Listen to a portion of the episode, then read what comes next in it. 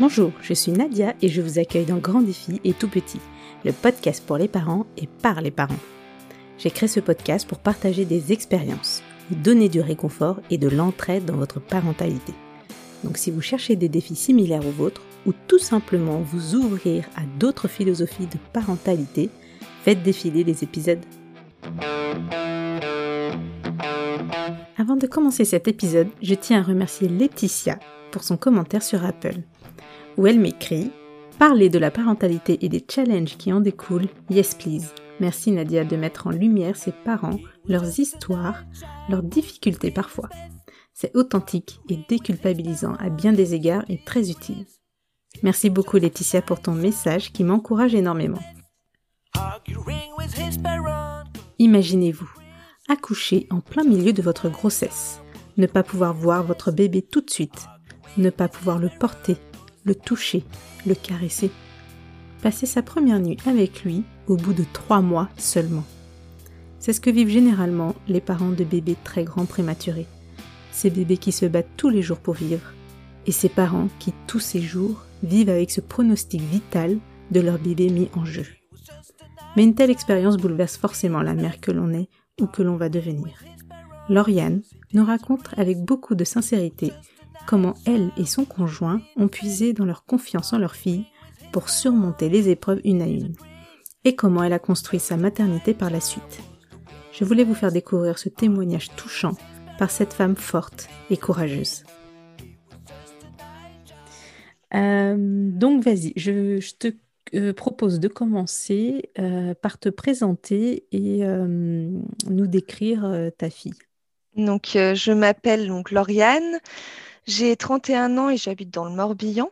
Je suis la maman de Liv. Alors elle a 3 ans et demi pratiquement. Liv, c'est une petite fille curieuse, joyeuse. Elle est pleine d'énergie à la maison. Elle a également un autre côté, elle est très sage à l'extérieur, euh, très, elle est timide, tout simplement. Euh, elle est timide, du coup, elle se met d'abord en retrait avant de connaître les gens et après c'est bon. Mais elle a besoin d'un temps d'adaptation tant qu'elle ne connaît pas euh, les personnes qui l'entourent. Alors, Liv, elle est, c'est une grande prématurée, c'est ça? Oui, oui, c'est une très grande prématurée. Du coup, elle est née à 27 semaines plus de jours. Alors, est-ce que tu peux commencer euh, par le tout début de ton histoire euh, Donc, euh, la grossesse, comment ça s'est passé Si tu as eu des, des MAP, comme on dit, menaces d'accouchement prématuré alors, donc moi, j'ai eu une grossesse parfaite au départ. Donc, les premiers mois, j'ai vraiment eu aucun souci. J'ai été malade une seule fois. J'étais toujours en pleine forme jusqu'au jusqu'au rendez-vous du cinquième mois et cinquième mois et demi. Et là, le gynécologue, quand il a fait les examens, il a trouvé que Liv était petite il a trouvé petite qu'il y avait un léger retard de croissance. Et euh, quand il a pris ma tension, là, ça, a été la, mauvaise nouvelle. J'avais beaucoup de tension. Alors moi, je mettais ça sur le fait qu'on avait beaucoup attendu dans la salle d'attente. On avait attendu plus d'une heure, donc forcément, ça m'avait, ça m'avait agacé, entre guillemets. Donc du coup, il nous a conseillé ce jour-là d'aller euh, d'aller à l'hôpital euh, faire une visite pour voir que pour voir si tout allait bien. On est rentré tranquillement à la maison. On est vraiment, on a vraiment tout fait parce que donc mon conjoint, il a une fille, il a une grande fille de son côté. Et donc, elle était avec nous ce jour-là. Donc, on a mangé avec elle, on l'a fait garder. Et puis, on est parti. Donc, euh, c'est pas avant, il n'y a pas de risque par rapport à cela normalement. D'accord. Et qu'est-ce que, est-ce que tu peux expliquer ce que c'est la prééclampsie? Donc c'est euh, c'est la tension qui augmente, les protéines euh, dans les urines aussi qui augmentent. Et donc, c'est au final, à la... plus le bébé reste dans le, dans le ventre, finalement, plus c'est un risque pour la maman, euh, parce que tous les organes lâchent euh, au fur et à mesure. Ah, d'accord. Donc, ça peut aller très loin. Moi, j'ai été pris en charge rapidement, finalement par rapport à cela. Donc, j'ai pas été. Euh, il y a plusieurs symptômes. Il y a l'œdème aussi, notamment. Quand... Donc, ça, je, ne savais pas, j'ai pas eu ça. Il y a les mouches dans les yeux. Je n'ai pas eu ça aussi. Moi, j'étais comme aujourd'hui, finalement. Euh, moi, je, suis dure au mal. Je pense que c'est pour ça. J'avais aucun symptôme. Euh, aucun symptôme. Donc, tu as la gynécologue qui, arrive, qui te fait une échographie et te dit il va falloir accoucher, c'est ça? Oui, tout de suite, elle, nous a sorti ça. Ça, a été, ça a été tellement dur d'entendre ces paroles-là, et puis elle n'a pas été douce, elle n'a pas pris des pincettes pour nous le dire. Euh, nous, on a eu tout de suite peur parce qu'on s'est dit, bon, bah, on va perdre notre fille, c'est sûr. Et puis quand on lui a posé cette question, mais elle va pas pouvoir vivre en naissant maintenant, elle nous a pas répondu. Elle n'a pas voulu nous dire euh, si, euh, si elle avait des chances de survie ou non.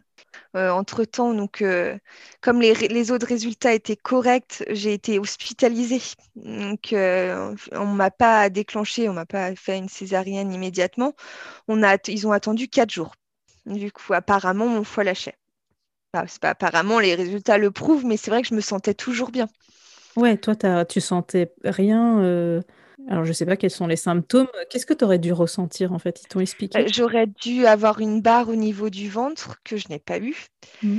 J'aurais dû avoir euh, bah, les mouches dans les yeux ou et mal à la tête. J'ai pas eu tout ça.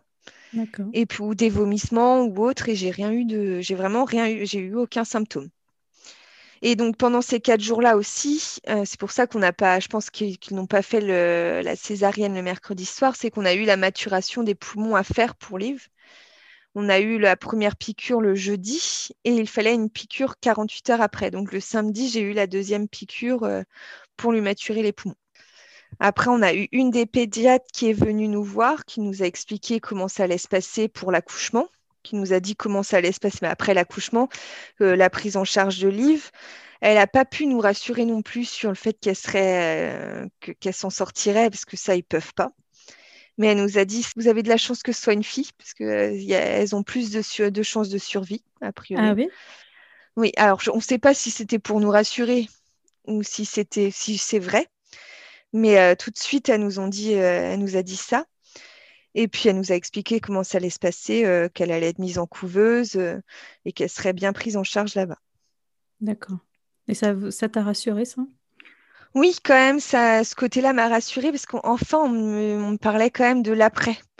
On ne me parlait pas juste de l'accouchement, on me parlait de l'après et je me disais, bon, finalement, elle a quand même des chances de vivre. Elle va quand même survivre. C'est vrai qu'autrement, on n'avait aucune. Euh, bah, on se disait, elle, nous l'avait estimé à 500 grammes. On se disait, mais c'est pas possible. 500 grammes, c'est pas possible. C'est une plaquette de beurre. On se disait, c'est pas possible. Mmh. À la naissance, elle, faisait combien, Liv? Elle faisait 620 grammes. Ouais, donc pas beaucoup plus. Non, elle faisait que 620 grammes. C'était une petite, un petit bébé. Et donc tout le monde le disait. Hein. Et moi, quand je l'ai vue la première fois, bah, pour moi, non. Elle était normale, elle n'était pas petite. Euh, elle n'était pas petite. Je pourrais pas l'expliquer parce qu'effectivement, quand je revois les photos, je me dis oui, elle était petite, mais non. C'était, je pense, le cœur de maman. Euh, c'était, elle était parfaite. C'est bien que tu as ressenti un peu le, coup de foudre à l'accouchement quand même. Oui. Oui. Bah, c'est le mmh. lendemain que je l'ai ressenti, hein, parce que je ne l'ai pas vu le jour de l'accouchement. Alors, raconte-nous un peu comment ça s'est passé. Donc, au bout de ces... du quatrième jour, ils vous ont dit euh, c'est le soir même ou ce sera le lendemain? Non, bah, ils sont arrivés, euh, l'équipe est arrivée, on nous a dit c'était tout de suite. Je me suis pas à l'accouchement en lui-même, je me souviens exactement de tout. Hein. On m'a fait ma péridurale, on m'a ouverte, ça je le sais. Mais c'est euh, en une heure de temps, elle était là, elle était arrivée. On, a été, on est parti de la chambre à 20h, à 21h, elle est née.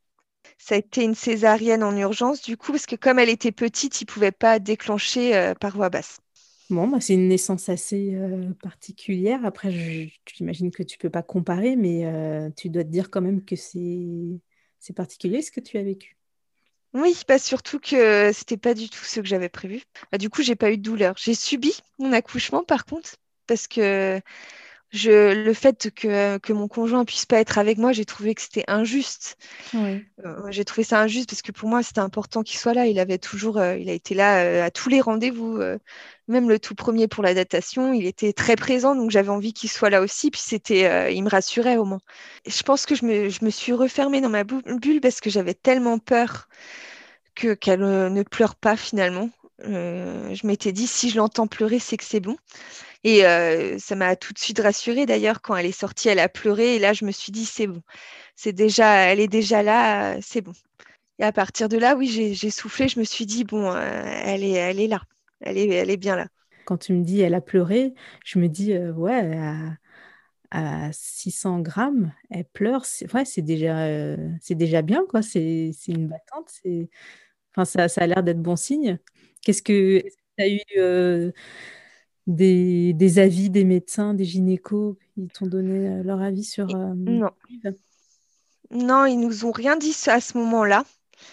Euh, elle a tout de suite été prise en charge. Ben, ils ont essayé de me la montrer, mais je ne l'ai pas vue parce que ben, j'avais pas, j'avais les perfusions, donc ils m'ont tendue, mais j'ai pas pu la toucher non plus.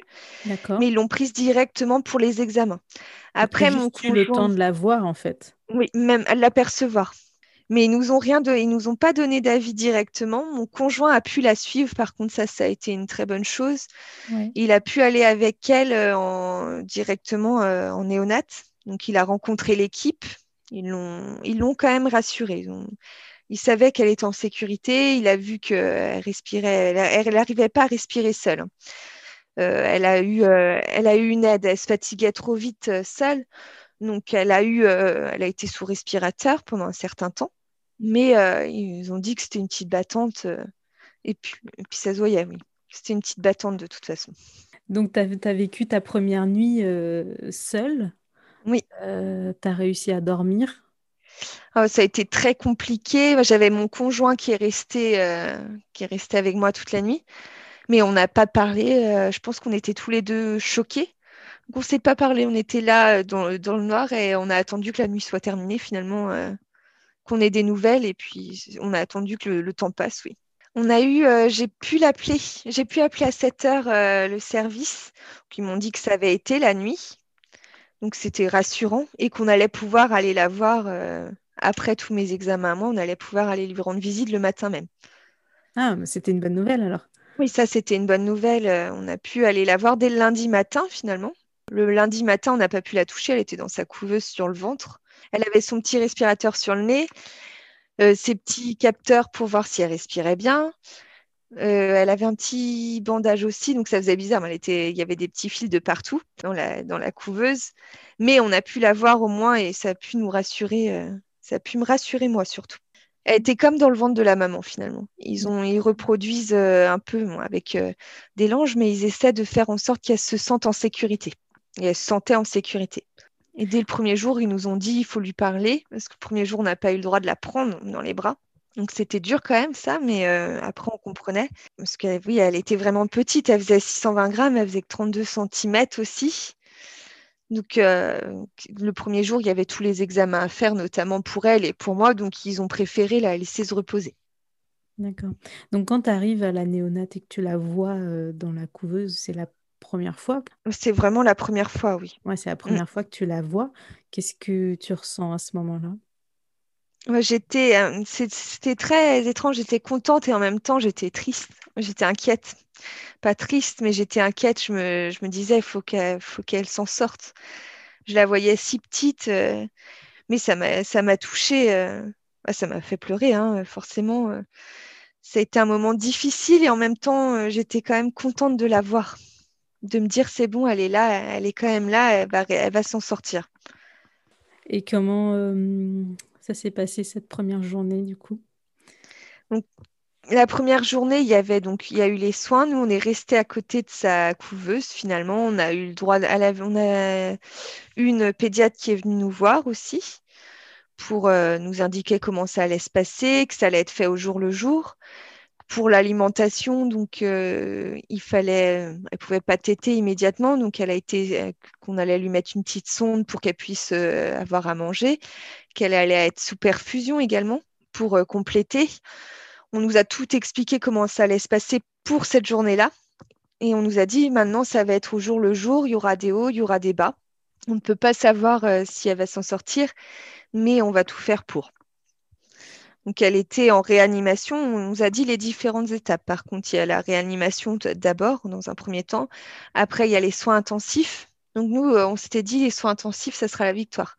Pourtant, euh, quand un adulte va en soins intensifs, c'est pas pas la victoire loin de là, mais nous on s'est dit bon, ça, ça sera la victoire, c'est que déjà elle aura passé la plus grosse étape, et après il y a la salle juste avant la sortie, la pièce juste avant la sortie.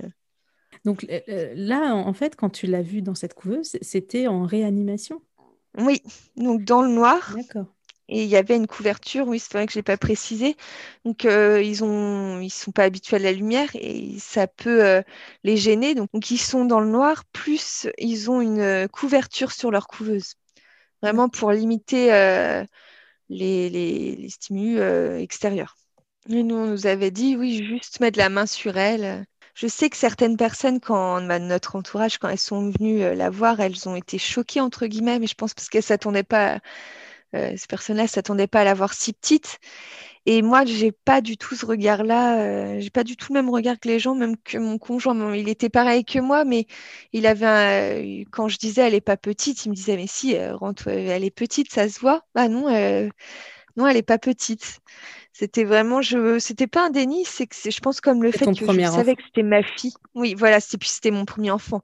Après, je voyais, du coup, les autres bébés, je les trouvais gros, entre guillemets, je les trouvais gros. Oui, euh, je me disais, ils sont vraiment gros. Bah, c'est normal. Tu compares à ce que tu as vécu et toi, ce que la première, euh, ton premier bébé, ta, ta première expérience, c'est c'est une grande prématurée. Donc, euh, ouais, forcément, les autres bébés, tu dois tous les trouver. Euh, oh là là, ils sont, ils sont énormes.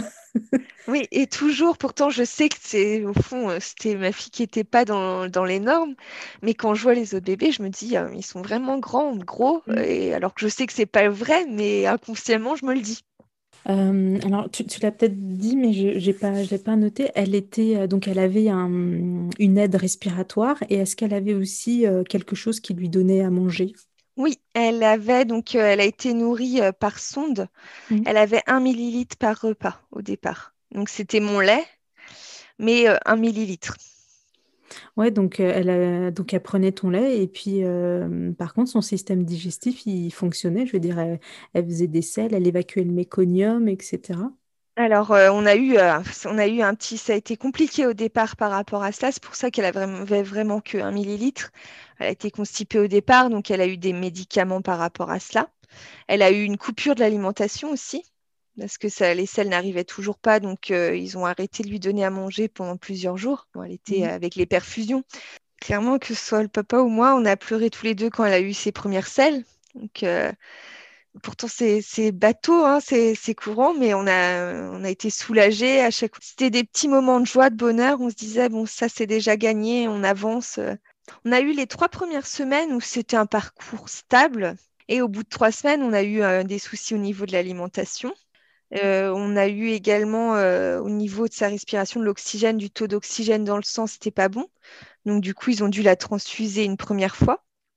Donc là, ça a été euh, au bout de trois semaines où on se disait bon, ça va mieux et ça a été la, petite, euh, piqûre de rappel finalement euh, pour nous dire maintenant, elle n'est pas encore sortie d'affaires. Donc elle a été transfusée, ça lui a fait beaucoup de bien et on est reparti sur des bonnes bases. Elle a dû être transfusée deux fois en une semaine d'intervalle. Donc elle a failli être intubée aussi, du coup. Et là, on se disait, moi, je voulais surtout pas ça. Euh, c'était euh, quelque chose que je voulais pas parce que intuber, c'était, bah, c'est encore plus compliqué après pour la suite. On voyait d'autres bébés et on savait que c'était compliqué plus pour eux. Euh, donc on voulait surtout pas ça, on voulait éviter ça. On s'était dit, elle a réussi jusque-là à respirer seule, il faut pas qu'elle, bah, seule, avec l'aide, mais seule quand même. L'intubation, c'était, elle aurait été sédatée vraiment du matin au soir et on voulait pas ça. Donc on a échappé à ça. Euh, au bout de la deuxième transfusion, elle a commencé à remonter la pente et à aller mieux. Alors après, ils ont commencé à vouloir la, la sevrer, bah, la laisser euh, sans respirateur. Donc nous, on avait entre-temps, on avait eu les premiers pots, les premiers pots à peau. Dès le deuxième jour, on a pu, euh, dès le mardi, j'ai pu la prendre en peau à peau toute la journée. Ah, c'est bien ça, parce que ça peut aider à ce qu'elle se sente bien, qu'elle se sente rassurée elle était bien. Et puis pour l'alimentation, d'ailleurs, c'était beaucoup plus simple quand elle était sur un nous.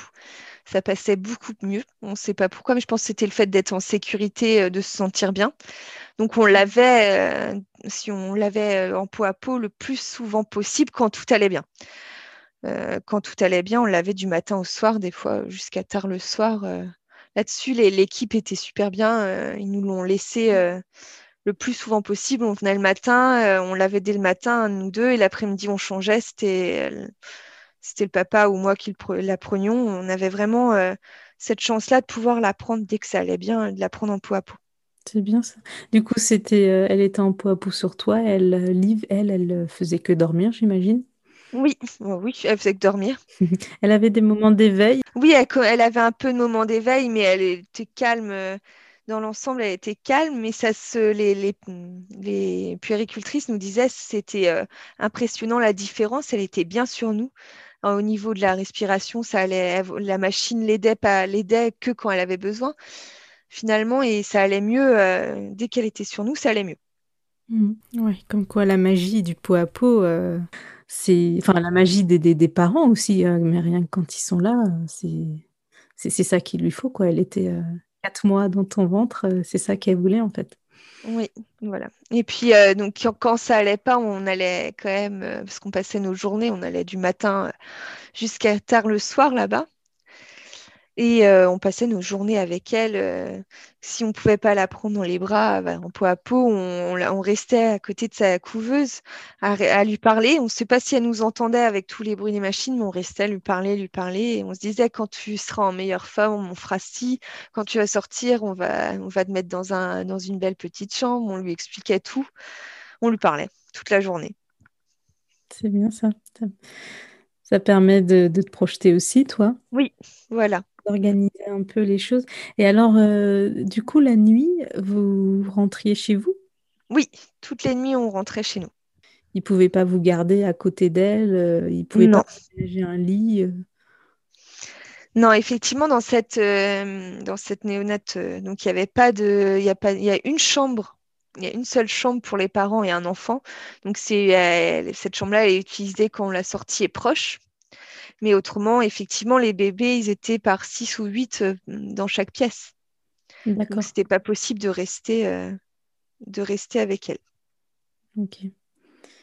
Ouais, c'est comment tu gérais ça, toi, le... rentrer euh, chez toi toutes les, toutes les nuits C'était difficile parce que c'était la nuit, alors la journée, j'avais confiance parce que j'étais là. Je pense que ça jouait beaucoup la nuit. Par contre, j'avais, je me disais, il peut lui arriver n'importe quoi, on sera même pas là. Euh. Mais du coup, j'appelais, euh, si vraiment j'étais pas rassurée, si la journée n'avait pas été si bonne que ça au niveau euh, de son état, j'appelais à 1h du matin, j'appelais à 4 heures des fois parce que je tirais mon lait. Donc, j'appelais à, 4 heures du matin et je rappelais avant le changement d'équipe pour être sûre que la nuit s'était bien passée. D'accord. Et à chaque fois, euh, il y avait quelqu'un pour te répondre, euh, gentiment. Enfin, ils étaient pas, ils étaient compréhensifs. Oui, c'est même euh, les puéricultrices qui nous disent que si on veut, il faut appeler, il faut pas hésiter. D'accord. Oui, là-dessus, elles sont, c'était vraiment une très bonne, et on est tombé sur vraiment une très bonne équipe. elles nous ont rassurés, elles nous ont, elles ont fait en sorte qu'on se sente bien aussi et qu'on puisse faire le maximum de choses avec notre fille, même si elle était, euh, même si elle était hospitalisée. Ok. Tu parlais de, tirer ton lait, tu, ton allaitement, la, montée de lait, tout ça, ça s'est passé euh, de manière normale, entre guillemets? Oui. Ouais. Donc, ça a été naturel. Mm. Ouais. Donc, tu t'es pas posé une seule question, euh, tu t'es dit, je vais, je vais lui donner mon lait? Alors, j'avais de tout à la base, j'avais prévu de pas l'allaiter. Hein. Si elle était née à terme, je pense que j'aurais pas du tout, je l'aurais pas du tout allaité. Mais un bébé prématuré, donc a besoin euh, d'avoir du lait maternel. Donc, si c'était pas mon lait, ça aurait été le lait d'une autre maman, puisqu'ils auraient demandé euh, dans les banques euh, de lait, ils auraient, ils auraient pris du lait maternel d'une autre maman. Donc, je me suis dit, il était hors de question que ce soit le lait d'une autre maman sauf si ça n'avait pas fonctionné. Et dès le lendemain de l'accouchement, j'ai réussi à tirer mon lait aussitôt. D'accord. Et comment tu l'as vécu cette expérience d'allaitement? Bah, Finalement, donc je pense que ça aurait été encore mieux euh, au sein, mais le, le tire-lait, ça a été. Et puis je savais que c'était pour ma pour qu'elle aille mieux. Donc j'étais contente, euh, j'étais contente de lui de tirer mon lait pour elle finalement. Et est-ce qu'après, euh, je me projette beaucoup plus loin, tu as, continué à un moment où tu as pu lui donner au sein directement? Alors, j'ai pu lui donner pendant son hospitalisation au sein. On a fait des tests, justement. On a essayé, euh, on a essayé plusieurs fois. Les premières fois, c'était. Euh, elle était mais avait, elle n'avait pas assez de, de force pour, pour, pour avoir du lait. Et vers la fin, on a réussi, elle a, elle, a, elle, a, eu, elle a réussi à prendre une tétée complète. Euh, ok, donc on en revient au, au, bout des trois semaines de vie. Donc vous faisiez du pot à pot, vous rentriez le soir. Euh, alors ensuite, euh, elle, elle, avait été transfusée, tu m'as dit. Oui. Ensuite, comment ça s'est passé son développement? Donc ensuite, on a eu, d'un coup, ça s'est amélioré. Donc il y a eu plusieurs étapes, comme je disais, pour la respiration. Donc ça a été long elle était toujours avec son petit ventilateur, sa petite ventilation donc sur le nez. C'est, une CPAP. Euh, c'est une CPAP, c'est une ventilation euh, constante finalement. Et du coup, l'objectif, c'était de la passer euh, avec des petites lunettes. Donc, c'était des petites lunettes pour la respiration qu'on met dans le nez. Et donc ça, ça a été assez rapide quand même, même s'il y a eu des petits, des petits couacs, hein, forcément, ça ne pouvait pas être parfait. Et du coup, grâce à cela, elle a pu sortir de la réanimation. Elle a pu aller en dans, les, dans le service soins intensifs, qui était juste à côté, mais c'était une grosse étape. Alors au départ, c'était toujours la couveuse. On a, donc ça faisait déjà plus d'un mois qu'elle était en couveuse, mais on avait déjà évolué. On pouvait, euh, elle pouvait voir, euh, commencer à voir un peu euh, la lumière. Donc ça, c'était une bonne chose. On a rapidement... Euh, elle a gardé quand même un certain temps, sa couveuse. Euh, je pense qu'elle a dû l'avoir deux mois, sa couveuse. Euh, deux mois, à peu approximativement. Et après, on est passé effectivement au berceau chauffant. Et donc, quand vous êtes arrivé en, soins intensifs, est-ce que l'équipe médicale avait été plus positif euh, vis-à-vis de, de, ses chances de survie, etc. Ah bah, c'était, euh, on savait, hein, ils nous l'ont, euh, bah, ils nous l'ont jamais dit, mais nous, à partir du moment où on est passé, où elle est passée en soins intensifs, on s'est dit c'est bon, elle est, elle est sortie d'affaire. Parce que c'était le, le, suivi finalement. Si elle restait en soins, si elle avait été encore en réanimation au bout de deux mois, trois mois, on serait inquiété. Parce que c'était les cas les plus graves finalement, c'est que ça, c'est qu'elle c'était très compliqué quand même. Et le fait de se dire, oui, elle part euh, dans la, on appelait ça la salle des grands. c'était avec les autres parents, c'était la salle des grands. Et ça veut dire quand même que la sortie, elle est proche, entre guillemets, c'est que c'est bon. C'était une étape franchie, quoi. Oui, voilà, c'est une grosse étape de, franchie. Il n'y avait pas de retour en, arrière possible, donc c'était que euh, de l'avant. Oui, voilà, dans la logique. Après, euh, certains bébés euh, ont des, états retournent en, en arrière, hein, malheureusement. Mais nous, c'est à partir, on a vu que le positif. On s'est dit, elle passe dans cette pièce-là, c'est bon. D'accord. Et euh, donc, dans, en soins intensifs, elle est restée euh, combien de temps du coup? Alors, elle est arrivée le, 21 septembre, parce que cette date-là, je, l'ai retenue, c'était l'anniversaire d'un proche. Donc, elle est arrivée le, le, 21 septembre et elle est restée jusqu'à début novembre. D'accord donc un certain temps quand même. Hein. Jusqu'à début novembre, euh, oui, début euh, le 1er ou le 2 novembre, elle a dû rester. Euh, ok, presque un mois et demi. Oui, parce qu'elle a stagné quand même. elle avait fait énormément de progrès de, mi-août à, cette date-là. Et arrivée là-bas, elle a stagné à un moment. elle, n'évoluait plus, entre guillemets. Elle évoluait toujours, mais c'était pas. Les lunettes, elle avait du mal à, les avoir tout à les enlever finalement. C'était la troisième étape. On avait d'abord euh, le, respirateur, puis après les lunettes, mais le but, c'était de la sevrer complètement et qu'elle n'ait plus besoin d'aide pour respirer. Donc ça, ça a mis du temps. Ça a été du jour au lendemain où elle s'est euh, débloquée, entre guillemets, les étapes se sont débloquées d'un jour à l'autre.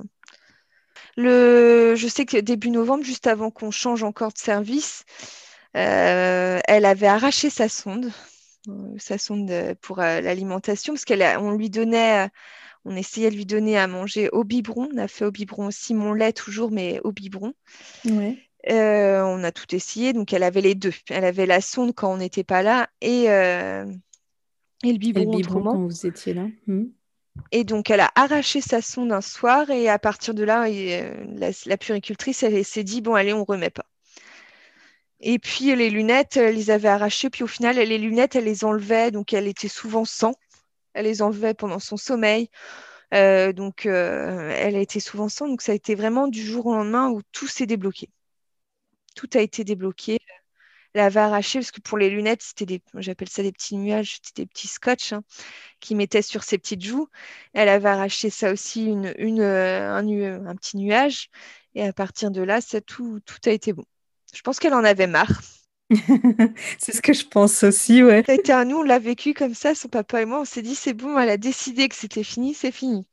D'accord. Et ça, c'était début novembre? Oui, fin octobre, début novembre, oui. D'accord. Alors j'avais une question par rapport au papa euh, tout ce temps, euh, parce que le congé paternité, euh, c'est 11 jours. Alors dans des cas comme ça, ça se passe comment? Alors, non, bah, c'était toujours 11 jours. Donc ça a changé là depuis...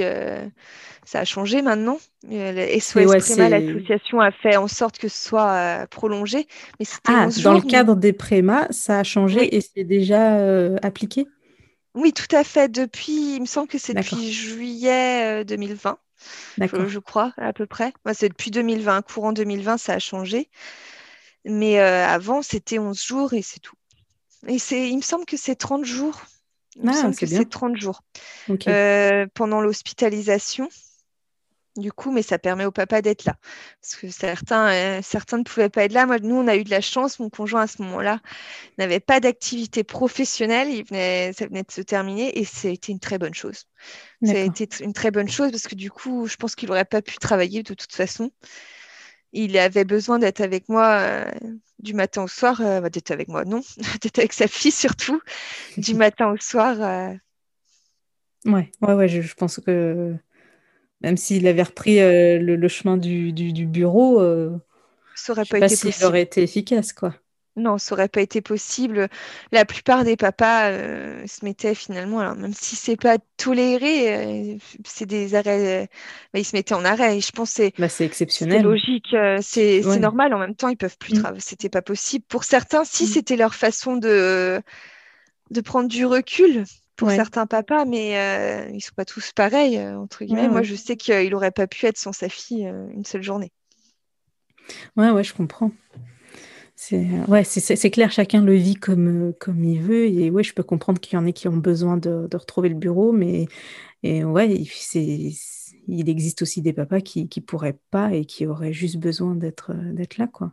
En même temps, c'est le pronostic vital de Liv qui était en jeu chaque jour. Oui, voilà. c'est pas rien. Oui.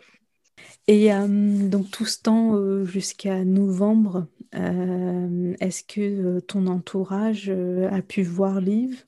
Tu parlais de, la fille de ton conjoint, sa première fille? Oui, elle a pu la voir. elle, elle a pu la voir en réanimation exceptionnellement, parce qu'elle avait vraiment, elle avait ce besoin. Parce que les enfants normalement n'ont pas n'ont pas le droit d'aller en réanimation d'aller voir euh, leur petit frère ou leur petite sœur en réanimation, puisque ça peut être euh, choquant pour eux finalement avec toutes les machines, euh, tous les bruits. Ça l'a beaucoup touché. ça l'a beaucoup touché parce que déjà, elle était, on devait, je pense que ça lui a perturbé aussi son programme parce qu'à 11 ans, elle se disait trois jours, jours après, normalement, on était censé partir en vacances. Finalement, elle s'est retrouvée à devoir aller chez sa grand-mère et chez sa tati en urgence. Donc, on s'est dit que c'était mieux pour elle qu'elle soit pas là.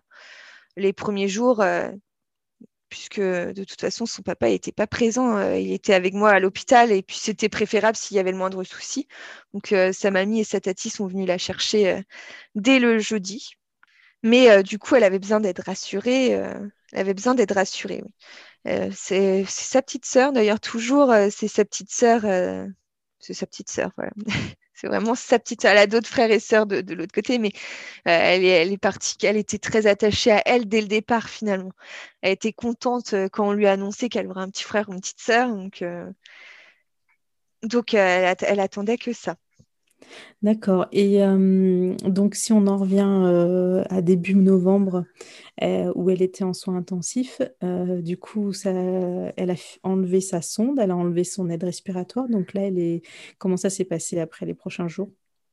Alors après, on a été, elle est sortie de cette pièce-là, elle est allée dans la dernière pièce juste avant la sortie. Mhm. Donc euh, c'est une, c'est sans, il y a toujours la petite, euh, le petit boîtier pour dire s'il y a une désaturation ou s'il y a le moindre souci. Mais euh, elle est restée donc dans cette pièce-là un petit peu le temps de voir si tout allait bien.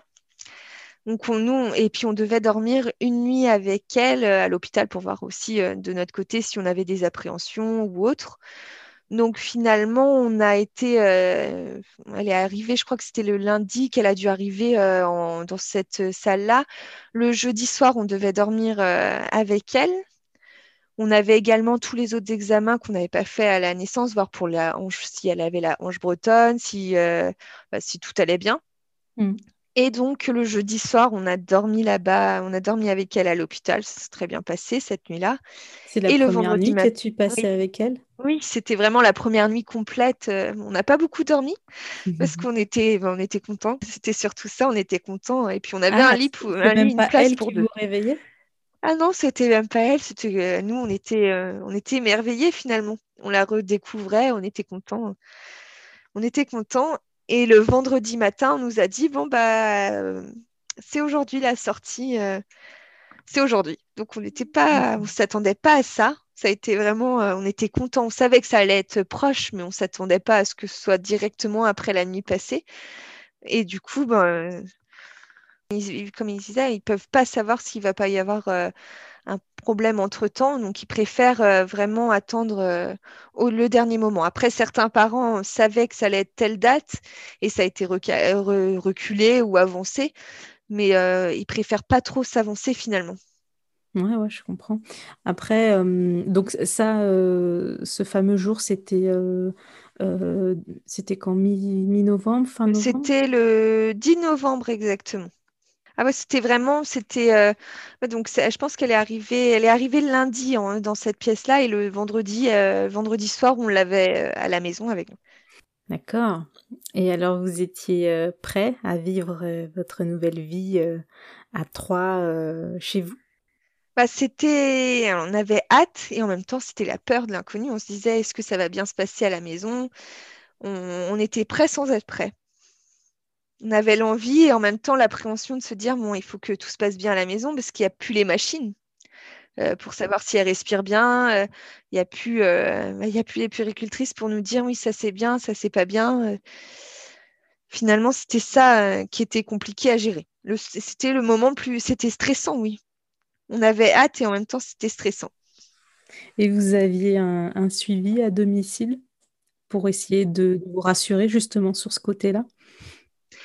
Oui, on a eu une fois un suivi et on a eu une fois un suivi parce que la puéricultrice était venue nous rendre visite à la maison, une des puéricultrices qui s'occupait d'elle. On a finalement on la connaissait mieux que quelqu'un qui a son bébé qui arrive à terme, son premier bébé qui rentre au bout de 3-4 jours, qui est dans l'inconnu. Bah, finalement, nous, c'était naturel. On avait notre petit rythme. On savait que c'était tant de biberons euh, par jour. Euh, que, bah, c'était six biberons, il me semble, euh, par jour, euh, que c'était. Euh, La routine était installée en fait. Oui, finalement, c'était simple. Mmh. Donc vous avez continué cette routine à la maison et, et puis tout s'est bien passé. Oui, voilà, mmh, tout s'est très bien passé. Après, j'avais du mal, on avait du mal, parce que c'était tous les deux à ce qu'elle aille dans les bras de quelqu'un. Ça, ça a été compliqué. J'ai eu du mal à la laisser ah aller dans les bras. Euh, oui, j'avais peur qu'elle attrape euh, le moindre. Elle était fragile quand même. Elle n'avait pas de défense immunitaire du coup. Ouais. Donc j'avais du mal à la laisser aller dans les bras, euh, même de mes proches, hein, de, ma grand-mère, de mon père, de ma sœur, ça allait à peu près. Mais encore, j'avais du mal à la confier à quelqu'un finalement. Ouais. Autre que son papa ou moi. Oui, parce qu'elle était fragile quand même. Elle n'est plus là normalement, mais elle était très fragile des poumons. Ouais ils n'étaient pas encore. Euh, donc, elle, avait des risques de bronchiolite. Euh, et je voulais pas revivre une hospitalisation. Je pense que c'était ça.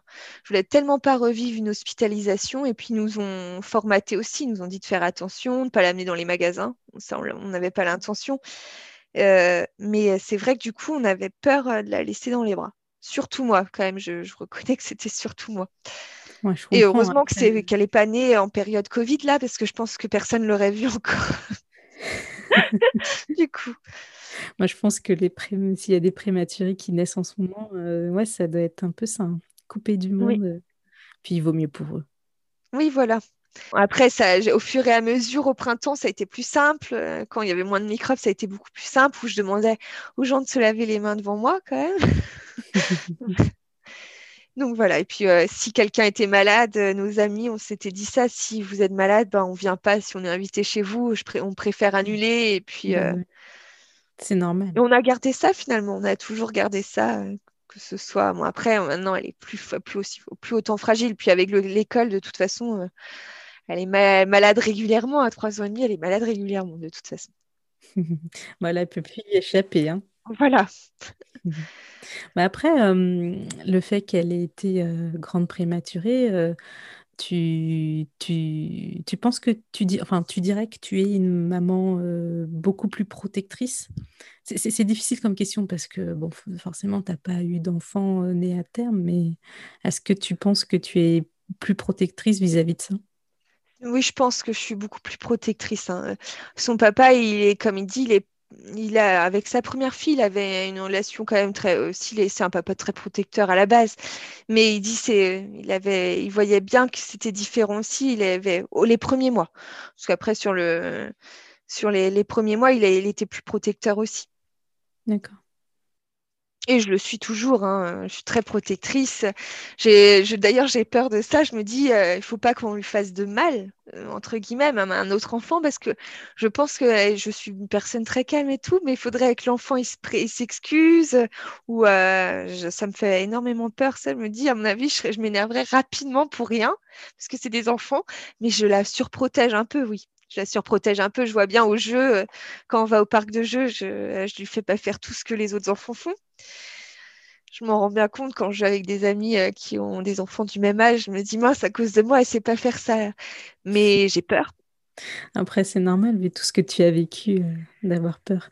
Est-ce que elle, Liv, elle, euh, elle le vit comment ça? Elle, se rend compte elle, a des frustrations ou, ou elle comprend aussi que tu aies peur? Non, elle n'a pas de frustration parce que du coup, elle sait qu'avec moi au parc, on va pas faire certaines choses. Et avec son papa, qui est plus cool, on va dire ça comme ça. Et elle peut le faire, donc c'est pas dramatique. Puis je la laisse faire plein de choses quand même. Euh, voilà, elle tombe, je sais que c'est normal. Je la laisse faire énormément de choses. Ce que j'ai peur, finalement, j'évite qu'elle le sache. Et puis je fais en sorte qu'elle voit pas qu'elle n'ait pas envie de faire euh, certaines choses, tout simplement. je comprends. Euh, ok, donc vous, vous êtes rentré euh, à la maison, donc euh, les angoisses s'effacent petit à petit chez toi comme chez, chez, ton conjoint? Oui, tout à fait. On a, à partir, je pense que nous, ça a été le jour où on a été vraiment les plus heureux, c'est quand elle est rentrée à la maison. On s'est dit, c'est bon, tout, tout, est derrière nous. on a, elle a réussi, elle a réussi. Donc on n'avait plus d'inquiétude. Euh, j'ai eu une, ou deux fois des inquiétudes, mais j'ai pu compter sur les puéricultrices euh, de l'hôpital, j'ai pu les rappeler, parce que là-dessus, elles étaient, vraiment bien par rapport à cela. Donc on a pu euh, rappeler pour être sûr ben, pour l'alimentation, savoir s'il fallait que je change à tel moment. Pour une ou deux fois, j'ai demandé, et puis après, c'était bon. Puis elle nous avait dit, faites-vous confiance et faites-lui confiance. Donc on était rassurés, oui. C'est, ça a été euh, dans l'ensemble très bien. Les nuits, euh, ça a été un peu plus compliqué, mais ça l'est toujours euh, à ce jour. elle est toujours, elle avait besoin parce que elle a quitté quand même un environnement à l'hôpital où il y avait tout le temps du bruit toute la nuit, du passage. On s'occupait d'elle la nuit aussi. Donc forcément, arriver à la maison, c'est le calme, euh, c'est le calme. Même si on essaie de faire un peu de bruit, c'est quand même plus la même chose. Il n'y a plus tous les bips dans, tous les sens. Et elle avait besoin d'être dans nos bras. Donc euh, ouais, on, a, passé des bonnes nuits, oui, à être avec elle. Mais on en même temps, je pense que ça lui faisait du bien et à nous aussi finalement. Donc c'était euh, je sais même pas si, à la base c'était elle qui avait besoin de ça ou si c'était nous, mais du coup les nuits elles n'étaient pas exceptionnelles. On a eu une période où c'était très bien. Et là, puis là, là en ce moment, c'est de retour euh, un peu plus compliqué. Elle a besoin, elle a besoin, elle le dit, j'ai besoin, j'ai besoin d'être avec vous. Le tout, c'est de pas céder. c'est pas évident, avec le, tout le vécu que, que, vous avez. Et alors, vous faisiez du cododo ou euh, elle était dans sa chambre? Elle était, on a fait du cododo euh, jusqu'à un an et demi à peu près, jusqu'à ce qu'on déménage. D'accord. On a redéménagé, on a, quand on a déménagé, on s'est dit, il faut surtout pas qu'elle redorme dans la même chambre que nous. Et euh, elle avait un an et demi passé, oui. Et du coup, elle a très bien dormi toute la nuit dans sa chambre. Je pense qu'en fait, c'était nous qui la gênions dans son sommeil, tout simplement. Mais on a, moi, j'avais pas, j'avais trop peur de la laisser seule dans sa chambre toute une nuit, c'était pas possible. Et le fait de déménager, on s'est dit bon allez, on, y va, on va, on va bien voir. Et finalement, oui, ça s'est très bien passé. Et pour toi, ça s'est bien passé cette première nuit où elle était seule dans sa chambre? Euh, C'était compliqué. J'ai pas beaucoup dormi parce que je me disais mince, elle, elle pleure pas, c'est pas normal. Je m'inquiétais. je m'inquiétais donc j'ai été plusieurs fois la voir, me rassurer. Euh, me rassurer. Mais même quand elle dormait avec nous, je faisais ça, j'allais la voir. Au je, je, regardais si elle respirait bien, si, si tout allait bien, euh, parce que je l'entendais plus respirer des moments. Alors je me disais, bon, elle a arrêté de respirer, bon, alors qu'en fait, non, elle dormait juste profondément, qu'elle était très bien, mais je m'inquiétais pour euh, ça, je me suis toujours inquiétée. Mais je pense que si elle avait été, si elle était arrivée à terme, j'aurais été pareil ouais. sur ce côté-là. Et euh, au moment de la sortie euh, de l'hôpital, elle pesait et elle faisait combien en taille? Alors, elle pesait, la taille, je ne sais plus. Par contre, elle faisait 2 kg 800, 800 et quelques. 2 kg 800. Ah oui, elle avait bien... Je crois qu'en une ou deux semaines, déjà, elle avait doublé le poids. Elle était passée à 1,2 kg en ah deux semaines, je crois. En deux, trois semaines. Parce qu'elle a fait de l'œdème, donc elle avait grossi mais c'était pas bon du coup. elle avait grossi, trop grossi, du coup elle faisait de l'œdème, donc ça avait, on avait, c'est comme ça qu'on avait dû arrêter l'alimentation au départ parce qu'elle avait trop grossi entre guillemets. Donc, euh, mais elle a grossi en trois mois, oui, elle a, réussi quand même à prendre un poids, bah, le poids de son terme. Je pense qu'elle aurait fait 2,8 kg euh, à la naissance. c'est impressionnant hein, de Enfin, quand tu as les images encore plus, mais ouais, ça a dû être impressionnant de voir un tout petit euh, bébé de, de 600 grammes euh, passer à 1,8 kg en, en 2-3 semaines. Ah oui, non, été très rapide. Euh, mm. très rapide. Elle a pris quand même rapidement. Après, elle a stagné, c'est ça. Elle a stagné, mais c'est comme les étapes dans, pour les bébés. En général, c'est ça finalement, même les enfants. Euh, ils vont euh, franchir une étape, après ils vont stagner pendant un moment, et puis du jour au lendemain, ça va euh, de retour évoluer. Oui. Et est-ce que toi, tu as eu un suivi particulier Tu as eu une césarienne, mais vis-à-vis de la pré-éclampsie après l'accouchement, la, est-ce que tu as eu quelque chose de particulier? Alors, j'ai pas eu euh, un suivi, j'ai eu le suivi classique finalement.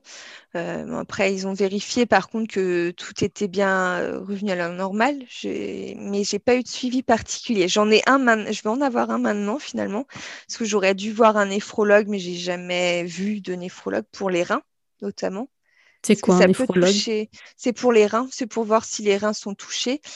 Et euh, il faut que je vois, je, dois rencontrer un cardiologue pour voir si tout va bien au niveau du cœur quand même. D'accord. Donc euh, trois ans après, euh, tu as un petit bilan à faire. Oui, voilà. J'ai un petit bilan pour voir si tout est bon de, mon côté. Parce que, notamment parce que j'ai quand même gardé une tension élevée par moment. Donc, il y a des. du coup, du coup, ils préfèrent euh, vérifier que c'est tout est normal, euh, qu'il n'y a aucune, euh, qu'il n'y a rien d'anormal finalement, que tout va bien. Du coup, vis-à-vis de Liv, quel a été ou quel est toujours son suivi depuis la sortie de l'hôpital à aujourd'hui? Est-ce que tu as des examens particuliers, des plus fréquents, plus poussés?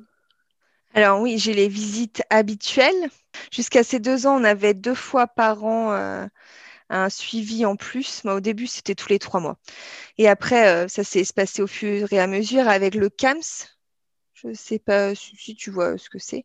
Avec le CAMS, c'est avec euh, une, c'est une euh, pédiatre aussi, mais spéciale, une neuropédiatre, et avec l'hôpital, la pédiatre qui l'avait qui la, suivait pendant sa néonate, qui, qui suit en fait l'évolution. En plus, on a des petites cases à cocher pour voir si elle fait bien ça en âge corrigé et euh, non pas en âge réel.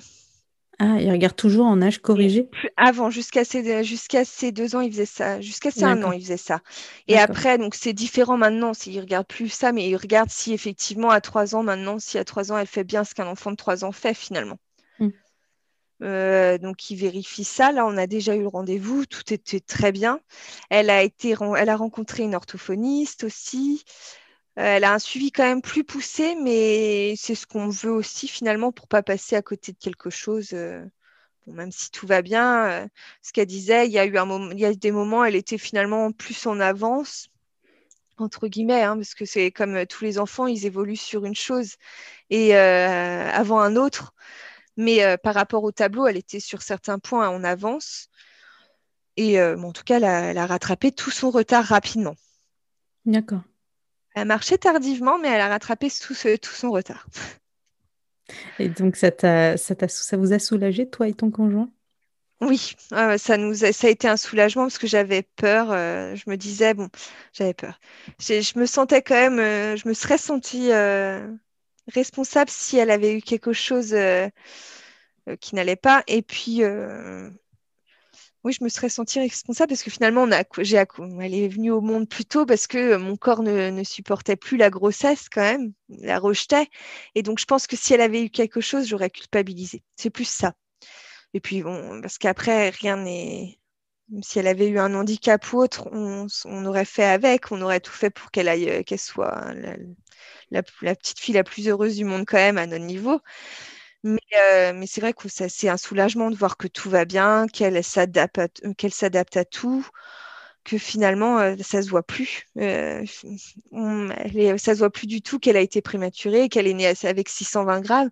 Elle est plus grande que certaines petites filles qui sont nées avec un poids normal, une taille normale. Donc on se dit oui, c'est une victoire quelque part. De se dire que tout va bien c'est une grosse victoire même. Et puis elle nous rend fiers tous les jours, euh, mais comme un enfant né à terme, parce qu'on se dit finalement elle fait exactement les mêmes choses que les autres, puisqu'ils font, en règle générale, ils font tous la même chose. Hein.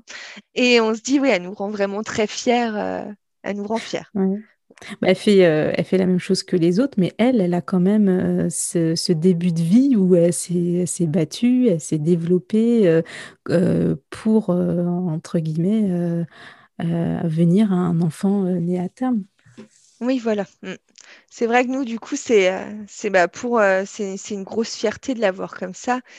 Et puis notre entourage, certains, ils nous ont toujours dit, ils nous l'ont dit longtemps après, parce que sur le moment, ils nous, sont dit, ils nous ont dit quand ils l'ont vue, bah, ils ne s'attendaient pas à ce qu'elle devienne la petite fille qu'elle est devenue. Pour eux, ils, elle n'allait pas s'en sortir ne l'avait pas dit, bien sûr, mais ça les avait choqués. Est-ce qu'ils n'étaient pas dans Ça les avait choqués et ils se disaient mince, euh, c'est pas possible, elle est branchée de tous les côtés, elle va jamais s'en sortir. Euh.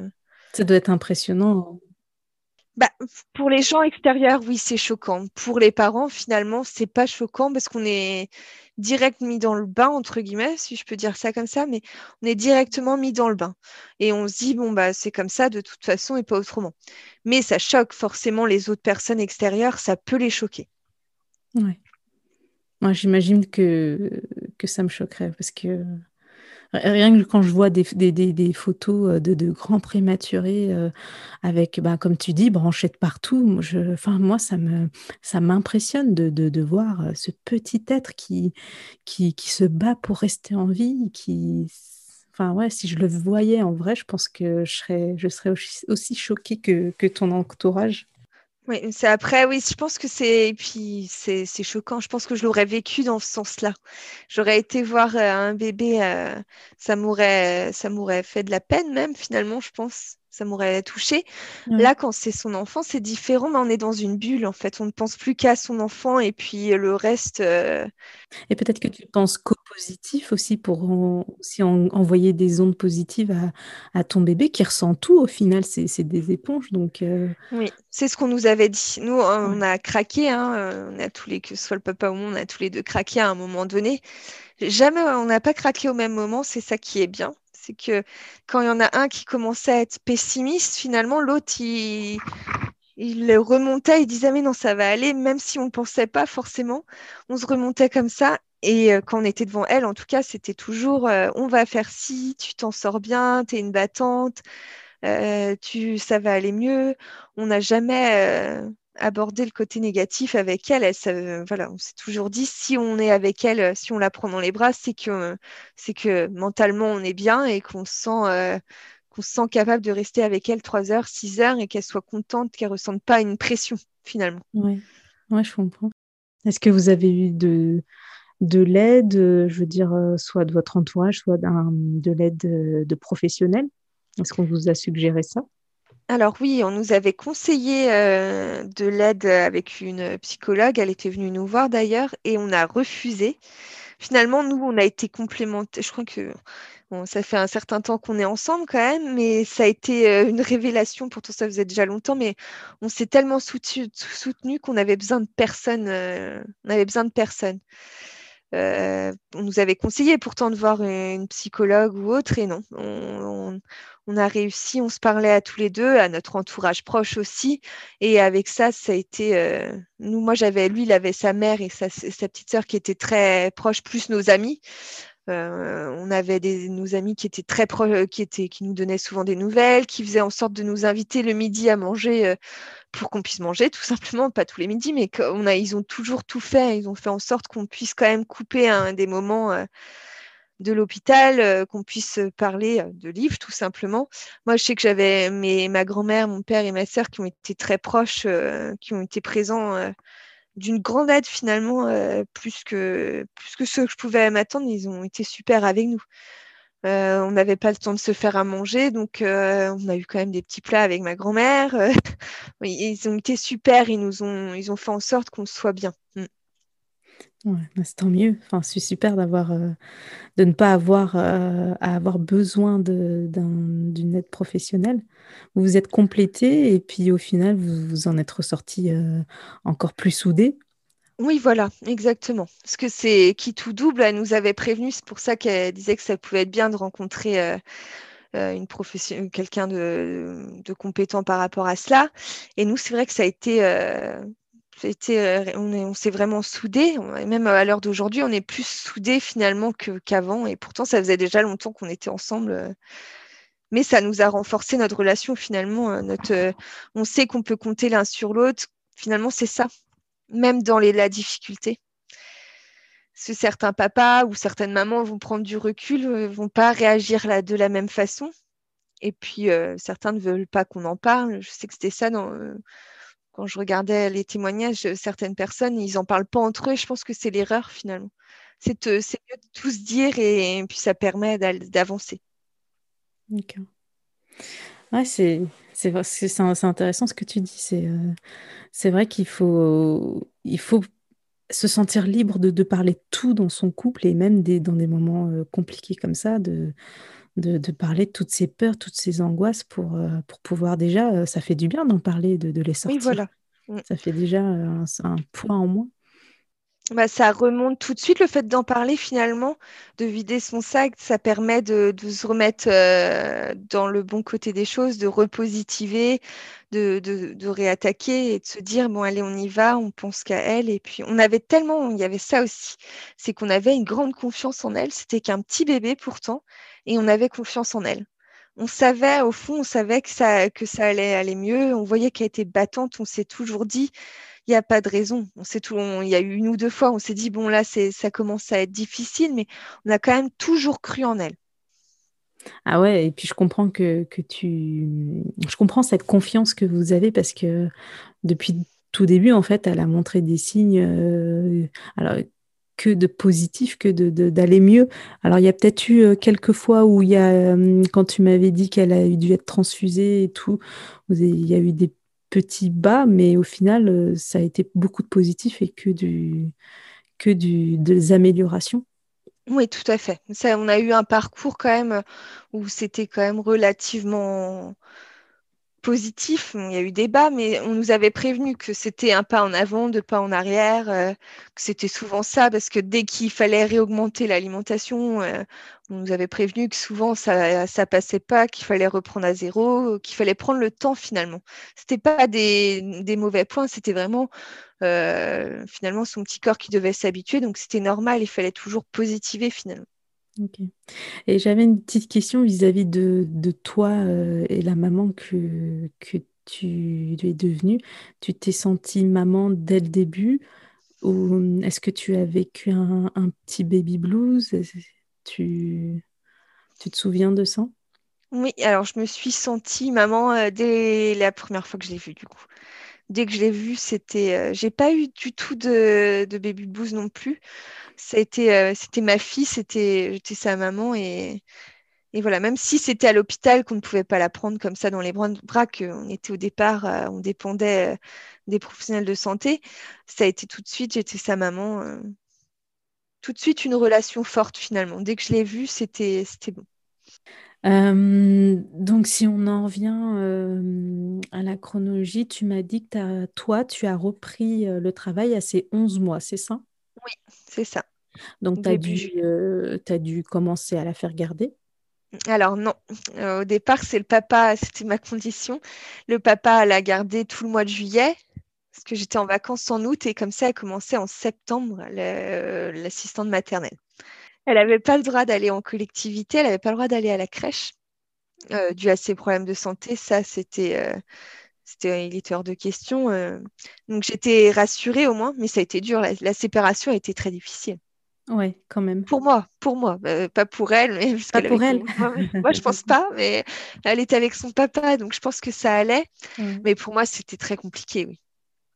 Et c'est la première fois qu'elle voyait des enfants de, de son âge, j'imagine, quand elle est allée chez la nounou. Oui, finalement, oui, parce qu'elle voyait euh, les autres, ils étaient plus grands. Ça s'est super bien passé. euh, Ils ont tous créé, euh, ils s'entendent tous très bien finalement, euh, parce qu'ils se voient encore le mercredi. Et c'est vrai qu'ils s'entendent tous très bien. Ils ont tous les mêmes âges, euh, trois ans, trois- entre deux ans et demi, trois ans. Parce que certains, ils n'ont pas encore leurs trois ans. Mm. Mais ils s'entendent tous très bien. Elle s'est adaptée rapidement là-bas. Au départ, elle était toute sage. Après, elle a montré son caractère. Elle a bien vu euh, que quand elle n'était pas contente, elle, elle savait, elle savait montrer euh, son petit caractère. Quand elle n'est pas contente, elle le montre là-bas aussi. Mais dans l'ensemble, c'est très bien. Elle fait rire tout le monde. C'est une petite fille qui a. Après, je, je dis ça, c'est bon, ma fille en même temps, mais elle a quand même, elle, elle communique euh, au moment du coucher, par exemple. On sait qu'il faut pas. Elle sait y faire. Elle sait quand elle a décidé que qu'elle devait faire rire quelqu'un, elle va, faire rire, elle va faire rire tout le Un monde. hein. Ouais, c'est un, oui, c'est un petit clown finalement. Elle a pris ce côté-là. euh, elle je ne sais pas de qui exactement, mais elle a- c'est vraiment un petit clown, elle sait y faire. Et même avec l'assistante maternelle, parce qu'elle disait, même son mari, des fois ils se disent, mais c'est pas possible, elle, elle peut pas, il y a des moments, ils peuvent pas être sérieux avec elle, euh, c'est pas possible. C'est- ça doit être euh, animé aujourd'hui à la maison. Oui, oui, et puis on l'a toujours stimulé. Alors c'est ça aussi, on l'a toujours stimulé énormément, entre guillemets. hein. Pas surstimulé, mais on a fait en sorte euh, de l'aider à se développer. On a toujours essayé de jouer le plus possible avec elle pour qu'elle rattrape son retard quand même au départ. Donc euh, je pense à force, euh, bah, elle est habituée à avoir toujours des activités à faire avec papa ou maman. Et est-ce qu'aujourd'hui, euh, à trois ans, il y a encore des, étapes particulières où il faut faire attention, euh, un suivi médical euh, spécifique? Alors oui, pour l'instant, elle va être suivie avec le CAMS jusqu'à ses 7 ans une fois par an pour vérifier que tout va bien. Et après, on nous avait dit donc que ça serait à ses 6 ans qu'on verrait vraiment s'il n'y avait pas un trouble au niveau euh, bah, de l'écriture peut-être, niveau quand elle va faire sa, son entrée au CP, voir au niveau de l'écriture, de la lecture, s'il n'y a pas quelque chose. euh, mais à première vue, euh, tout va bien. avec la maîtresse actuelle, bon, elle est qu'en petite section, mais elle nous dit c'est une petite fille qui a exactement le même niveau que les autres enfants de sa classe, qui ont le même âge. Donc elle dit, il y a aucune, elle se concentre, elle est calme. Donc elle voit, pour l'instant, elle voit aucun problème. Tout va bien pour, le moment. Mais ce sera à surveiller pour être sûr. Parce que nous, on ne veut pas passer à côté de quelque chose. On se dit, sans la prématurité, sans, être préma, euh, déjà, euh, elle peut avoir un trouble, elle peut être dyslexique ou autre. Des fois, ça met du temps à se détecter. Et euh, c'est difficile pour l'enfant. Je pense que c'est comme ça qu'il a du mal à, qu'il n'aime plus l'école. hein. Certains enfants, ils n'aiment plus l'école à cause de ça. Donc, on veut vraiment être vigilants, nous aussi, de notre côté, pour être sûr que tout aille bien. C'est super. Euh, juste pour terminer, tu sais, je demande à, tous mes invités euh, quel a été leur défi facile. Alors, euh, lequel a été le tien vis-à-vis de Liv? alors, c'est une question difficile, je trouve, parce que je trouve que les défis, si ça a été quand même le fait, euh, la rentrée scolaire, là, ça a été le plus facile. J'ai réussi à la lâcher, entre guillemets, parce qu'elle allait déjà chez l'assistante maternelle, mais mm. à ne pas avoir peur, à avoir confiance en elle, malgré euh, qu'elle ait mis du temps à s'adapter à l'école quand même. Mm. J'ai, et je l'ai trouvée, elle s'épanouit tellement que je crois que ça va être ça le défi le plus facile, de moins m'inquiéter pour elle maintenant quand même. C'est mm. ça. Ça va être ça. Et premiers jours à l'école, elle a, elle a eu pleuré ou pas du elle A pas du tout pleuré. C'est alors euh, son premier jour à l'école. En plus, avec le protocole, il y avait qu'un des deux parents qui pouvait y aller. Donc, le, papa m'a laissé faire sa première entrée. Il m'attendait dehors. Et elle n'a pas du tout pleuré, même elle s'en fichait entre guillemets que je la laisse. elle était contente. Elle est quand c'est moi qui ai c'est moi qui ai craqué finalement. Elle, elle était en pleine forme. Elle était super contente, tout de suite à l'aise quand même avec les jeux avec ce qu'il y avait, moins avec les autres enfants, mais elle n'a pas craqué, euh, elle n'a pas du tout craqué. C'est bien, ça a dû t'aider aussi à avoir euh, confiance en elle et partir plus sereinement. Oui, mais je pense, mais tu vois, dès que j'ai rejoint son papa, j'ai pleuré, mais je pense que c'était un mélange de tout, de joie, de stress, de tout. Tout se mélangeait, toutes les émotions se mélangeaient. Euh, j'étais pas triste, mais ça fait, bah, c'est une étape de plus dans sa vie, mine de rien. Euh, c'est plus un bébé, voilà. Il faut se rendre compte de ça. Ouais, c'est ça. Euh, peut-être le plus dur, c'est qu'on se rend compte qu'ils sont grands. oui, voilà. C'était des fois quand je la vois là, je, me dis c'est pas possible. elle grandit trop vite. Et elle sait d'ailleurs. Elle nous dit, je sais que je dois pas grandir trop vite. ah, c'est marrant ça, venant d'une petite fille de 3 ans. Ce qu'elle sait que euh, c'est dur des fois, bah, selon ce qu'elle nous sort, je me dis c'est pas possible, elle a que 3 ans, mais oui, en fait, oui, elle a 3 ans. Euh, elle a plus 2 ans, elle a plus un an, elle a 3 ans. C'est la fin de cet épisode riche en émotions. Merci Lauriane pour ton témoignage fort et touchant. Liv est une petite fille extraordinaire et qui m'impressionne. Je vous souhaite à toute votre famille que du bonheur. Si cet épisode vous a plu, n'hésitez pas à me laisser un commentaire et 5 étoiles sur Apple Podcast. Ça m'aide beaucoup en visibilité et surtout ça me motive à fond pour continuer ce podcast.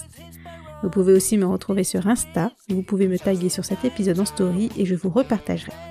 J'ai lancé aussi une newsletter pour vous en apprendre plus sur mes invités et partager d'autres podcasts dans le même thème. Le lien pour s'inscrire est dans la description.